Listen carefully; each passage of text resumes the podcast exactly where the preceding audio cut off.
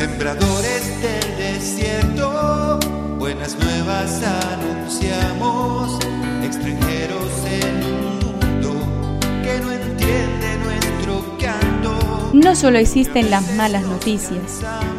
Te invitamos a escuchar esta buena noticia que Jesús, que quiere renovar al hombre, hoy tiene para nosotros.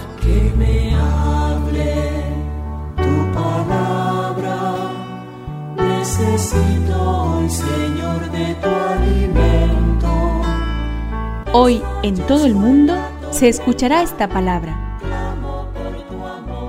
Lucas 11 del 14 al 23.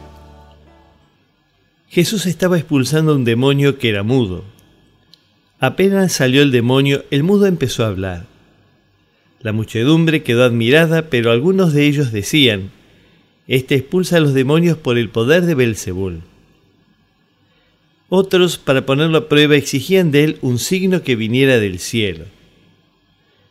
Jesús, que conocía sus pensamientos, les dijo: Un reino donde hay luchas internas va a la ruina y sus casas caen una sobre otra.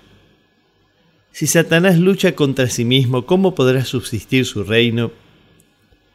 Porque, como ustedes dicen, yo expulso a los demonios con el poder de Belzebul. Si yo expulso a los demonios con el poder de Belzebul, ¿con qué poder los expulsan los discípulos de ustedes? Por eso ustedes los tendrán a ellos como jueces. Pero si yo expulso a los demonios con la fuerza del dedo de Dios, quiere decir que el reino de Dios ha llegado a ustedes. Cuando un hombre fuerte y bien armado hace guardia en su palacio, todas sus posesiones están seguras.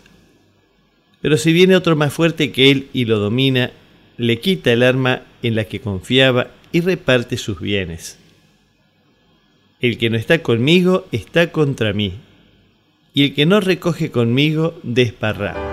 Que me aliente tu espíritu. Necesito que me llenes de valor.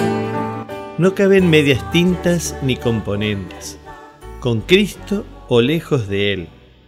La fe no puede descuartizarse y adueñarse del pedazo que más agrada, ignorando aquello que incomoda. No es fundamentalismo, sino fidelidad al amor que se ha recibido de Dios. No titubea y alterna en el servicio a los señores, sino que confiesa su fe y reconoce el pecado y la debilidad. Un corazón dividido es algo así como una claudicación intermitente.